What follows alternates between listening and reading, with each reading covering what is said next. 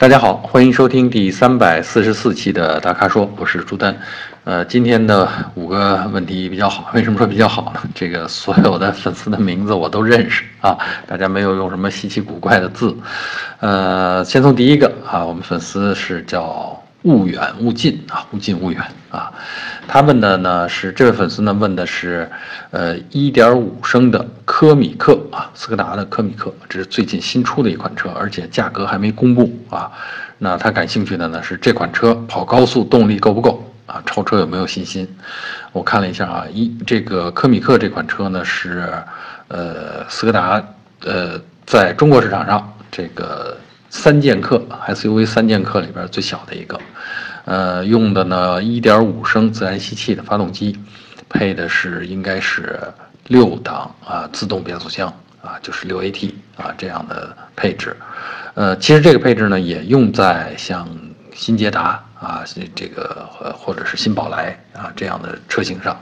嗯，要说动力够不够，我觉得怎么说呢？呃，科米克这个车呢比较小，我其实更愿意把它看作是这个紧凑级车的跨界跨界车型，就是升高了底盘，啊，做成 SUV 的样子啊，但本身呢还是嗯不是按照或者说不是算真正意义上的。SUV，但好处呢就是，哎，车就相对要轻一点。嗯，你比如说它后后后桥，它用的是这个呃扭力梁结构，就是跟像朗逸啊，呃，跟这个桑塔纳呀这些结构是一样的啊，所以呢，它并没有增加什么太多的重量。当然，离地间隙大了一点儿，车身稍微高了一点儿。啊，这个可能会，呃，带来的这个操控上面的，另外 SUV 嘛，毕竟要，就是说类 SUV，即便是像它这样的跨界，也是要减震的行程稍微长一点，所以会，呃，激烈操控的话可能会有一点晃啊。但总的来说，这车，嗯，你要跑高速的话，它并不重，相对那些啊，这个，比如说斯柯达的另外另外一款车叫心动啊，这个。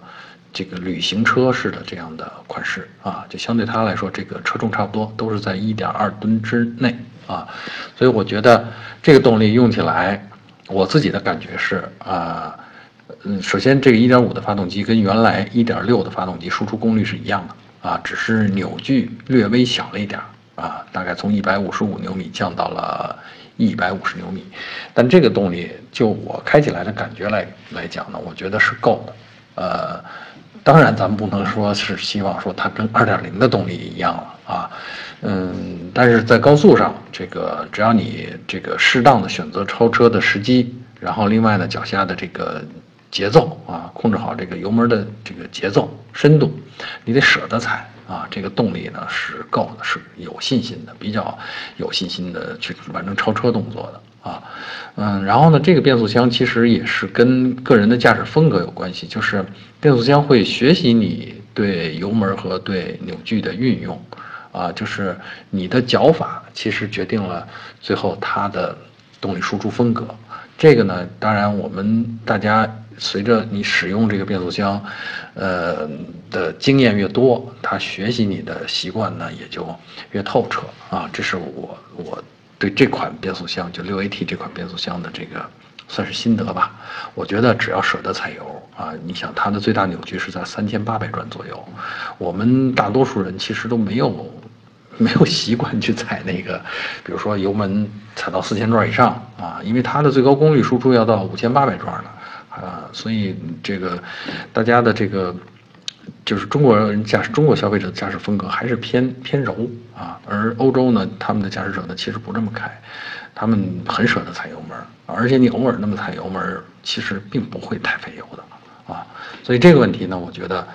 嗯，跑高速没问题，只要你不拿它去飙车，就不会说出现这个动力乏力的情况啊。嗯，所以呢，这个我我对这个问题的回答是，科米克还是一个挺值得大家。去，虽然价格还没出来，出了个预算，呃，预计的范围十二万到十四万，但是我估计，这个价格最后在市场上，也就是这个车，也就是卖十一二万左右，啊，还是一个很有吸引力的、很实用性很强的一个，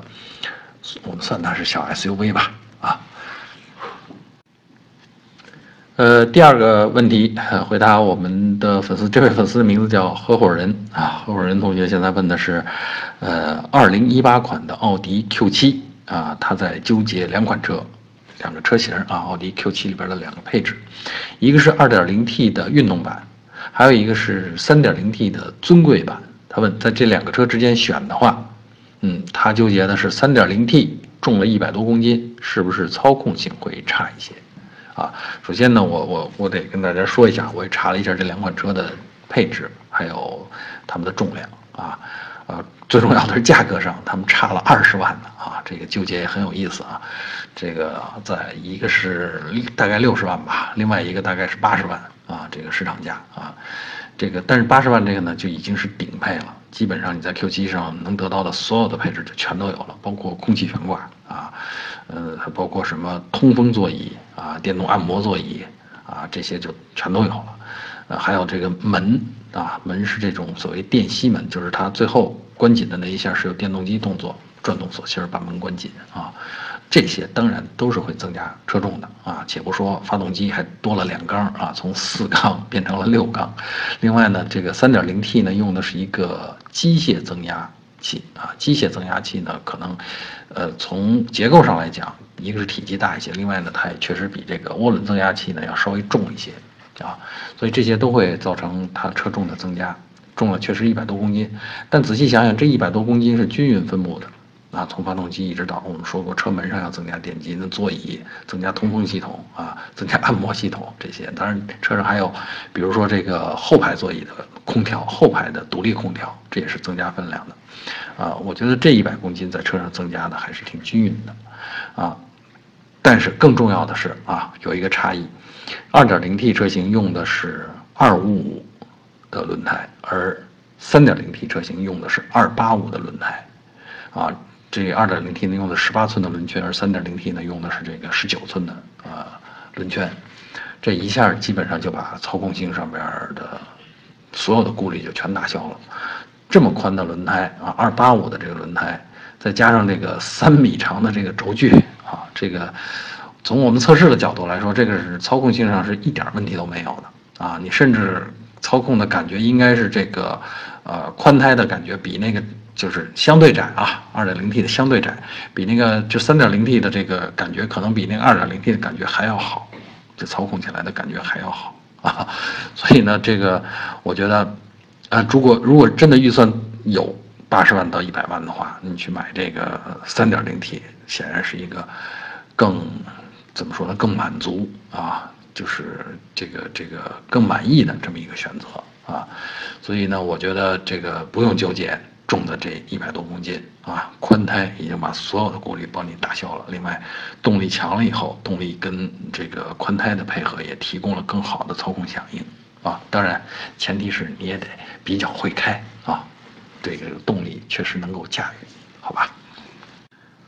呃，第三个问题啊，回答我们的粉丝啊，这位粉丝的名字就一个字黄啊。呃，他的问题呢是关于沃尔沃 XC90 T5 啊。呃，他问这款车带不带双层隔音玻璃，开起来风噪大不大？嗯，这个我还真没印象，就是我我好像没太注意过这个细节，就是具体这款车带的它的玻璃，咱们说的带不带双层玻璃，通常指的是侧窗啊。呃，那好一点的车呢，可能连后排的侧窗都是双层的啊。然后到一般的上到豪华品牌。啊，这个价位五六十万这个价位，那前的就是前排的侧窗基本上都是带双层玻璃的啊。但是我刚才实话实说啊，我确实没太注意过这个具体这款车的这个玻璃是不是双层的。但是我对它的风噪有印象，呃，怎么说呢？算不上特别安静啊，但绝对不算吵。其实它的这种感觉跟，呃，宝马的 X 五啊，跟奔驰的 GLE 啊，就是在风噪方面给我的印象，它是一样的，是同一水平的。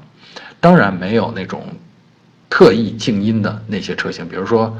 呃，别克的这个昂科雷啊，它可能这个也在这价位上，但是它做了一系列静音的工程啊，确实很安静。另外呢，比如说这个呃，丰田的这个呃。兰德酷路泽，啊，这个就是原来咱们说的陆巡啊，嗯，也是相当的安静，在这方面确实是典范啊。那个确实的，它的这个降噪水平要比刚才我提到的这个，啊，宝马 X 五啊，比嗯奔驰 GLE 啊，要确实要高一个档次，就听觉感受上要高一个档次啊。但是我真的觉得这个 XC90 这款车开起来真的不算吵啊，确实没有说哎。速度起来了，现在开始觉得哪呼呼响，确实没有这种感觉啊，这个是实话实说啊。那如果对这款车有兴趣，其实好像最近是个好机会，因为刚刚这个关税下调，呃，然后这款车的价格好像在市场上一下大概降了，降了有十万吧，将近十万啊，所以呢，这原来可能六十多万，现在就变成五十多万了。这这真的是个好机会啊！这个，你想这个降十万，基本上已经相当于降了百分之十几了啊！所以呢，确实我觉得这款车是可以考虑的啊。呃，第四个问题啊，回答我们的粉丝，哎，这位粉丝的名字就叫我也不知道起啥名字啊，这更是实话实说了啊，这个不知道起啥名字没关系，这问题我们一样回答啊。呃，他呢问的是十五万元落地这么个预算。啊，他是说这个预算范围内，是选思域好，还是选名爵，就是 MG 六啊，这两个车型哪个好啊？嗯，要放在我这儿，十五万落地，基本上我要是选思域的话，可以选到这个好像是豪华版啊，就是 1.5T CVT 啊，然后这个豪华版吧，应该叫，嗯，基本上想要的配置就都有了。而且我觉得这个思域的这个整个动力系统，无论是功率表现啊，还是顺畅性啊、平顺性，呃，它的这个表现是在这个名爵 MG 六之上啊。MG 其实这个车本身，呃，或者说发动机啊本身也不错，但是它配的呢是个呃七档的这个双离合变速箱。那我们知道双离合变速箱在这个起步的时候。啊，在低档位的时候，嗯，它终归会有一些顿挫，不是那么顺溜啊。这个，所以这个动力总成跟思域的那个比起来以后，那确实是有差距。另外呢，在发动机的设计上面，这个思域的这个 1.5T 确实要比名爵的那个要新啊。然后呢，节油的效果好像也很出色啊。这个具体当然没有做那个真实。叫叫什么？就是特别有针对性的这两个车的对比的话，我们也不好这个就下断言说名爵的一定不如这个 思域。但是呢，本田一贯在节油和动力表现方面都做得很出色啊，所以这是我倾向于选思域的理由。还有呢，就是车内空间，车内空间呢，明显的是思域的这种坐进去的感觉更好，更宽敞，视野也更好。啊，嗯，然后呢，很多这个储物空间，还有一些细节的设计也处理的要比，呃，MG 六要好啊，嗯，另外我觉得有一个这个必须要考虑的就是外观啊，当然外观和内饰从设计方面也是相关联的，这两个车其实还是看它的差距，就是还是看看我们这位粉丝的年龄，我觉得如果是年轻人的话，可能更倾向于选思域。啊，它的设计整个年轻化啊，更就是更时尚。呃，另外还有啊，还有一个因素值得考虑，就是保值率。呃，思域的这个销量明显的要比名爵 MG 六要多，要这销量高，就意味着将来的这个市场上面的这车你在出手的时候、转卖的时候被接受的程度更高啊。所以呢，这个从保值率上讲呢，我也更倾向于选择思域。啊，嗯，所以，所以我想，这个我们这位同学就知道我的 态度了。当然，这个还看这个叫什么，见仁见智，尤其外观内饰这些事儿啊，大家喜欢什么风格的啊，还得看个人的口味，好吧？呃，最后一个问题，回答我们的粉丝于洪亮啊，洪亮同学问的是日产轩逸啊，这款车性价比怎么样啊？说售后保养是不是比较贵？呃，说起这款车，我觉得这个是简直就是一个专走性价比路线的一个车啊，而且呢，日产我觉得轩逸这款车非常典型，就是基本上把中国消费者的这个需求给琢磨透了啊。我，要舒适，然后要安静，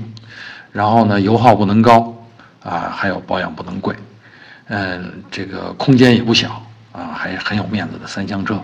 啊，然后呢，这个车呢，你看两米七的轴距，四米六的车长，就很典型的是个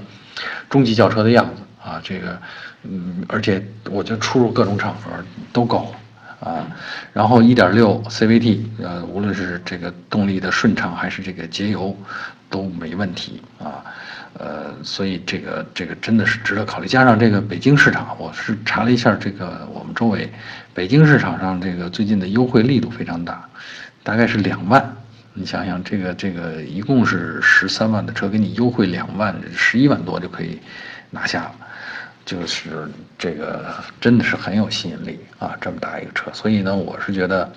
嗯，如果你真的不去追性能，或者不是嗯有某种情怀，就是解决实用性的问题，追求这个实惠，追求性价比的话，呃，我真还真是推荐这个就是1.6 CVT 尊享版，因为这上面的配置咱们大家常用的、想用的基本上都已经齐了。啊，而且这个车开起来的感觉也是相当安静舒服的。啊，嗯，真的是性价比很动人啊，保养真的不用担心，这种车保养都不会贵的，这是让你买得起、绝对用得起的车，好吧？那希望我们洪亮同学去试试车啊，去看看价。当然我不知道你具体在哪个城市，那个地方的优惠力度怎么样，但我告诉你，这个保养真的不贵，好吧？好，以上呢就是本期大咖说的全部问题啊，希望大家继续在我们的微信公众号后边提问啊。如果您想了解更多的汽车资讯还有导购信息啊，请持续关注我们的公众号，还有车评网啊。我们下期节目再见。